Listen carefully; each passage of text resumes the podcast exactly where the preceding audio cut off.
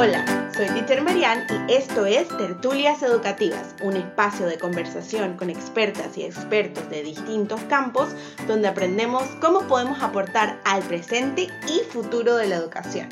¿Ready? Comencemos nuestra tertulia.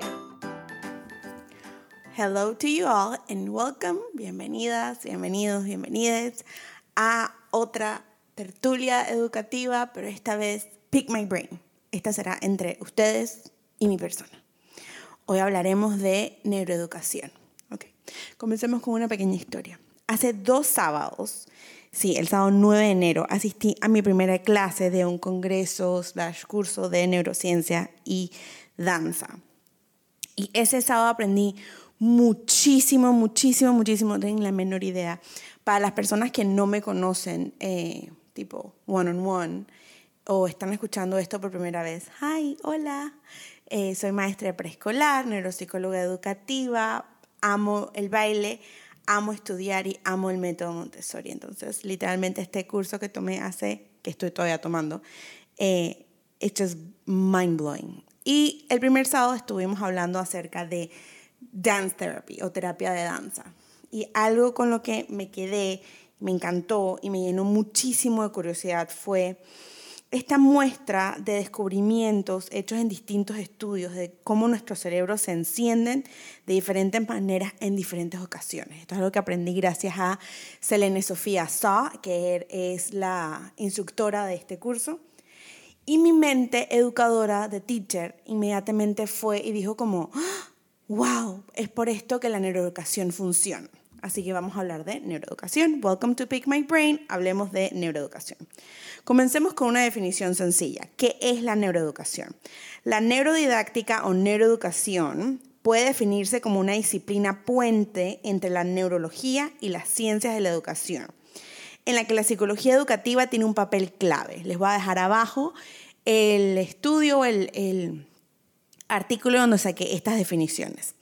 A nivel escolar, la neuroeducación o neurodidáctica es un campo de actuación muy reciente, es cierto, en el cual colaboran tanto educadores como neurocientíficos. En este campo emergente convergen especialmente o especialidades como la neurociencia, la psicología, la ciencia cognitiva y la educación para mejorar los métodos de enseñanza y los programas escolares.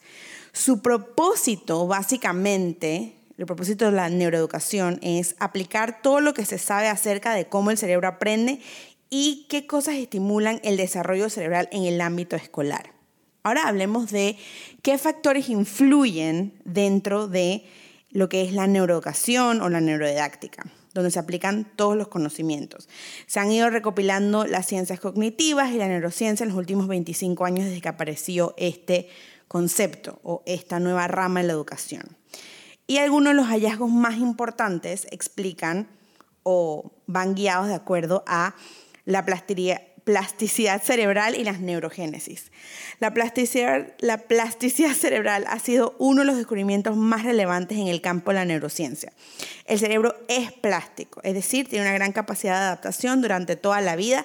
Además, es capaz de crear constantemente nuevas neuronas y conexiones entre sí si se le provee la estimulación adecuada. Esto es lo que yo constantemente hablo de las neuronas espejo y de la sinapsis, de cómo podemos cambiar hábitos, cómo podemos pasar de cuidadores primarios autoritarios o de maestras y maestros cuadrados entre comillas a ser cuidadores primarios más vulnerables, más humanos. Nuestro cerebro es increíblemente maleable.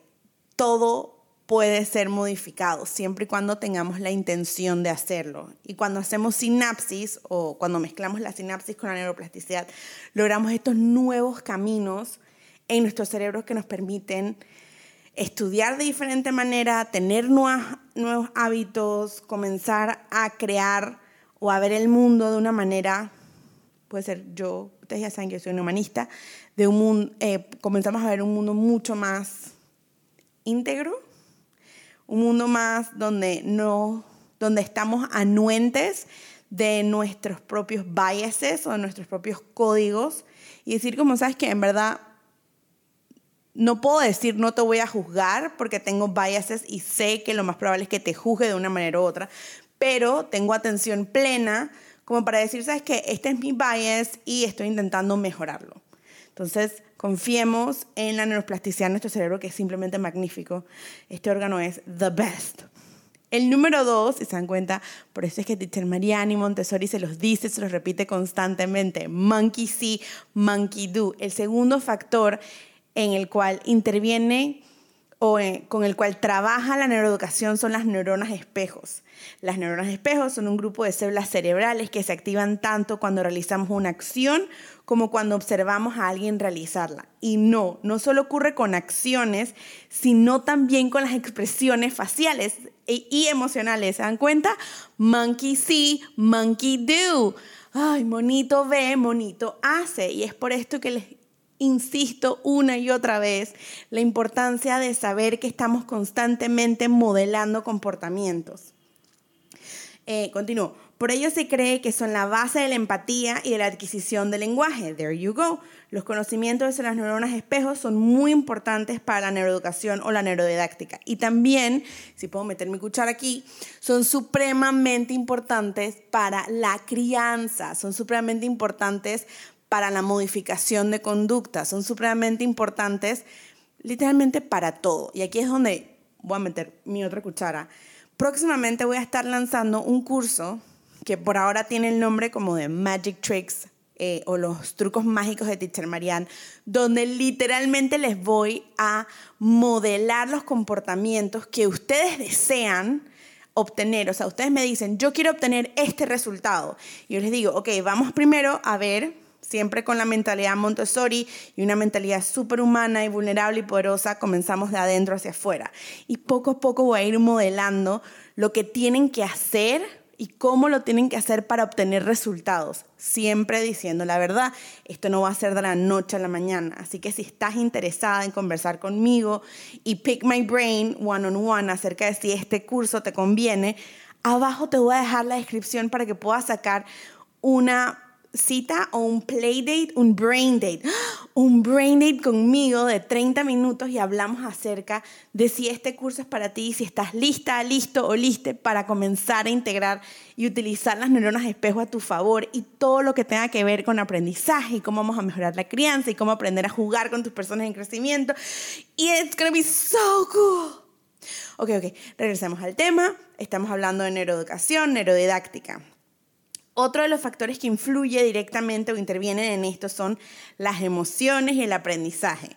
Las emociones interactúan con los procesos cognitivos, por ello una parte clave de la neuroeducación se refiere a manejar las emociones para que no solo interfieran, sino que beneficien el proceso de aprendizaje. Oh, I love this. Es exactamente de esto lo que yo hablo constantemente en mis plataformas. Es supremamente importante conocer tú como adulta, como adulto, como adulte, tus emociones, tener tú tus herramientas dentro de tu pequeño toolbox de eh, emocional o de caja de herramientas emocionales para poder modelar los comportamientos a las personas en crecimiento y este es otro de los temas que vamos a tocar dentro del curso de Magic Tricks. It's gonna be so good. Y lo mejor del curso de Magic Tricks es que va a ser uno a uno, o sea, one on one, van a ser totalmente personalizados, o sea que vas a recibir y vas a aprender eh, general primero y después a tener, vas a tener un coaching conmigo uno a uno para poder ver cómo podemos ayudar y lograr todos los objetivos que te, que te propongas. También se pretende enseñar a los niños a ser conscientes de sus sentimientos. Yes, Exacto. Y tomar control de estos y de su conducta. Es importante que aprendan a reconocer cuando están enfadados, tristes y poder manejar estas emociones. Además, un alto nivel de, estrés dificulta el aprendizaje. Por ello es importante crear un buen ambiente de aprendizaje sin estrés y manejar eh, y enseñarles a manejar la ansiedad. Y lo mismo vamos a hacer en el curso de Magic Tricks. Hello, I'm going to help you with all this. Te voy a ayudar con todo esto y lo mismo que yo aplico con mis estudiantes, lo voy a aplicar contigo para un nivel mucho más de adultos, siempre manteniendo el respeto, la humanidad y la vulnerabilidad. Pero vamos a aprender juntas, juntos o juntas. Pero no solo gestionar las emociones negativas, no, no, no, nos ayuda a mejorar nuestro rendimiento académico, no, sino que se sabe también que el aprendizaje de material que evoque emociones se aprenderá mejor y será permanente. Esto es lo que se llama un aprendizaje significativo. Y aquí es donde vengo y conecto con lo que aprendí el otro día en mi primera clase del curso de neurociencia y danza. Selene nos dio el ejemplo de un estudio que se hizo comparando las áreas que se encendían en los cerebros cuando, en este caso, el estudio era a través de un pianista, o una pianista, o un pianista, eh, donde una persona que tocaba el piano, estaba tocando el piano de acuerdo a la coreografía, o la área, o la, eh, literalmente la letra musical, siguiendo las partituras, y veían qué áreas del cerebro se encendían en él, o en ella, o en él, y qué áreas del cerebro se encendían en la audiencia. Escuchen alto y claro. Y en el otro, el, eh, el punto de comparación era la persona tocando el piano, pero esta vez desde sus sentimientos, de cómo se comenzaba a sentir expresando sus emociones a través del arte de tocar el piano y la respuesta o las áreas del cerebro que se encendían de los espectadores o las espectadoras cuando veían este tipo de performance. Y esto es lo que a mí, it blew my mind, o sea, me voló la cabeza totalmente. Las mismas áreas del cerebro que se encienden cuando una persona está tocando el piano o está bailando una pieza coreografiada, queriendo imitar a su artista favorito, su pianista favorito, queriendo básicamente imitar o reproduciendo el trabajo de otra, otro o otra se encienden de igual manera tanto en la persona que hace el acto como en la audiencia.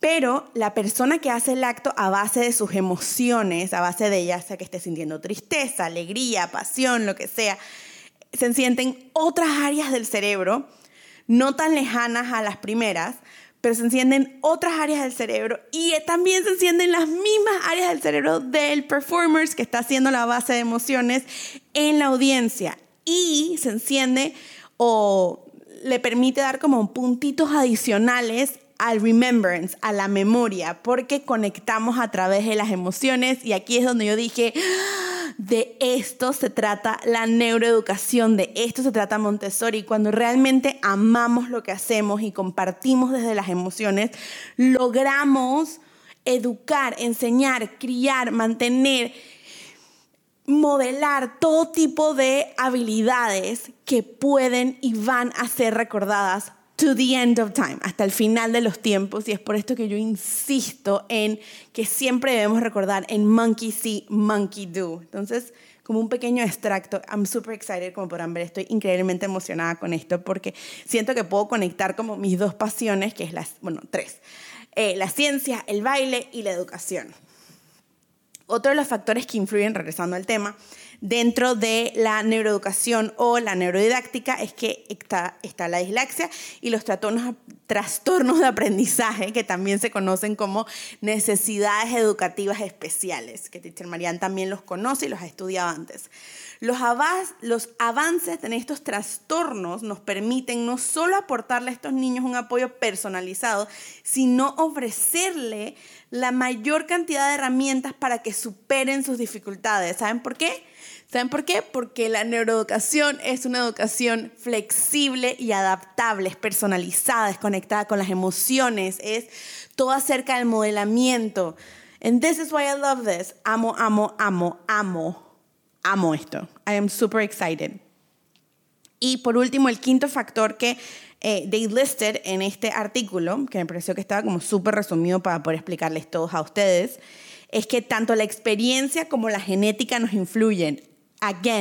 De esto hablamos en el último Pick My Brain. Hablamos acerca de que hay esta pregunta eterna en lo que es didáctica, eh, educación, psicología, pedagogía, que es ambiente versus eh, genética. Y es algo que está constantemente siendo evaluado o estamos constantemente preguntándonos como, mm, ¿será que esta persona que de repente pudo haber salido de un espacio, un extracto social, un nivel social de recursos limitados, tiene más oportunidad de be successful y ser...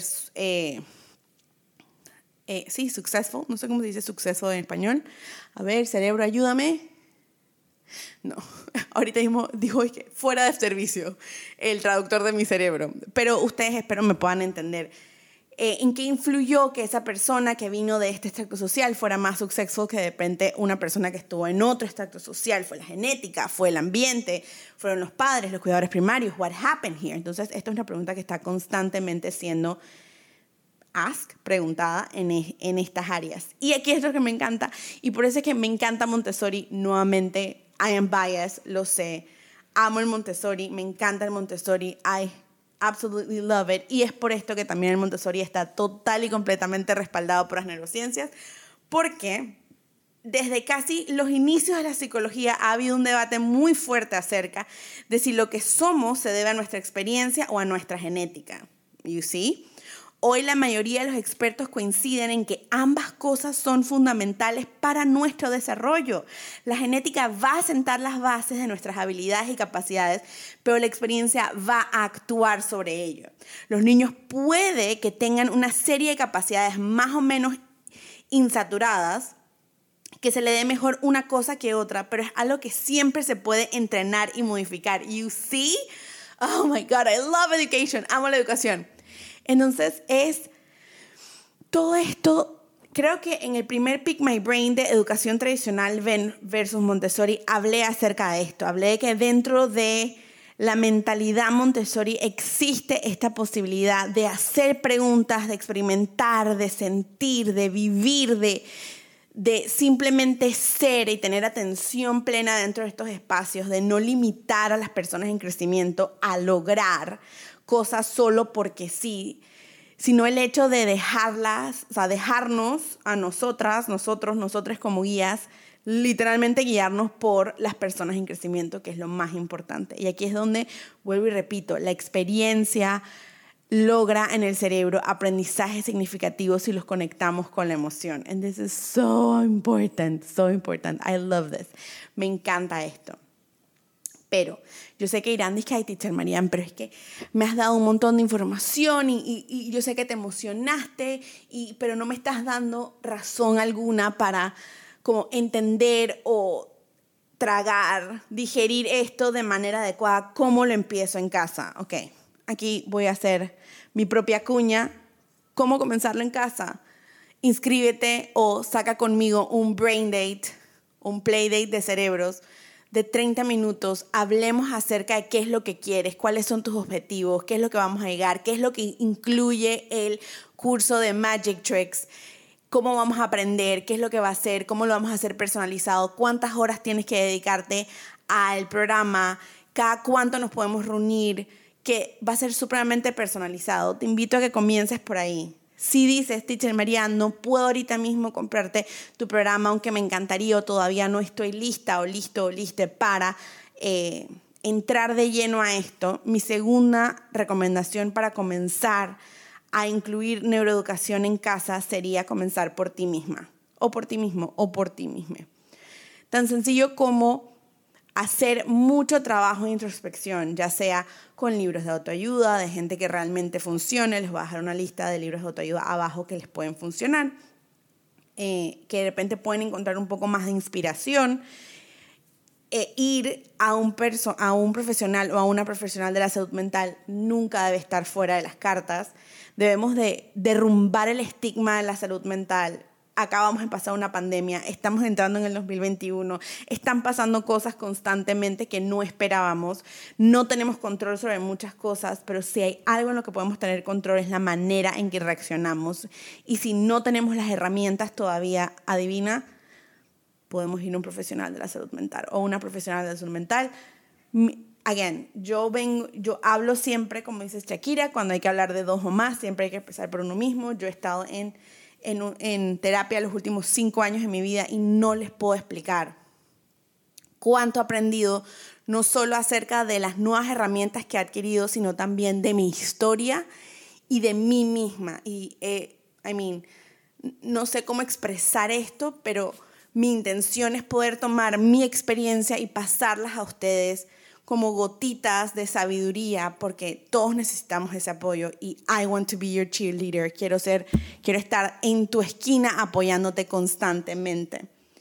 Otra opción para comenzar a hablar de neuroeducación o comenzar a entender neuroeducación en casa es es comenzar con el libro de Álvaro Bilbao, El cerebro de los niños explicado a los padres. Ese es el primer libro que todo cuidador primario se debe de leer, no importa si eres maestra, si eres mamá, si eres papá, si eres tío, si eres tía, si eres abuelo, si estás cerca o si estás dentro de la crianza de una persona en crecimiento, creo que este es literalmente the Bible number one para entender el cerebro y ver cómo aprendemos, de qué manera aprendemos, cómo tenemos nosotras, nosotros y nosotras trabajar en, en ello.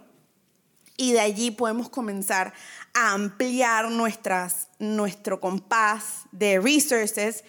Y un libro que va a parecer muy extraño que les recomiende, pero siento que engloba toda la parte de cómo hacer estos cambios de manera sostenible es Hábitos Atómicos de James Clear. Él, él, tiene una página de parenting en su página web que es increíble, pero me encanta la manera como él explica cómo comenzamos a construir estos hábitos para que sean sostenibles y los, los escribe y los explica y nos, nos los enseña de una manera humana, vulnerable, siempre hablando desde su experiencia, de cómo pasó esto, de qué manera comenzó a él a construir eh, todos sus hábitos después de un accidente horrible y fatal que tuvo. Eh, y creo que es un muy, muy buen libro para después de leer a Álvaro Bilbao y todo el cerebro decir, ok, ¿cómo comienzo esto de manera sostenible?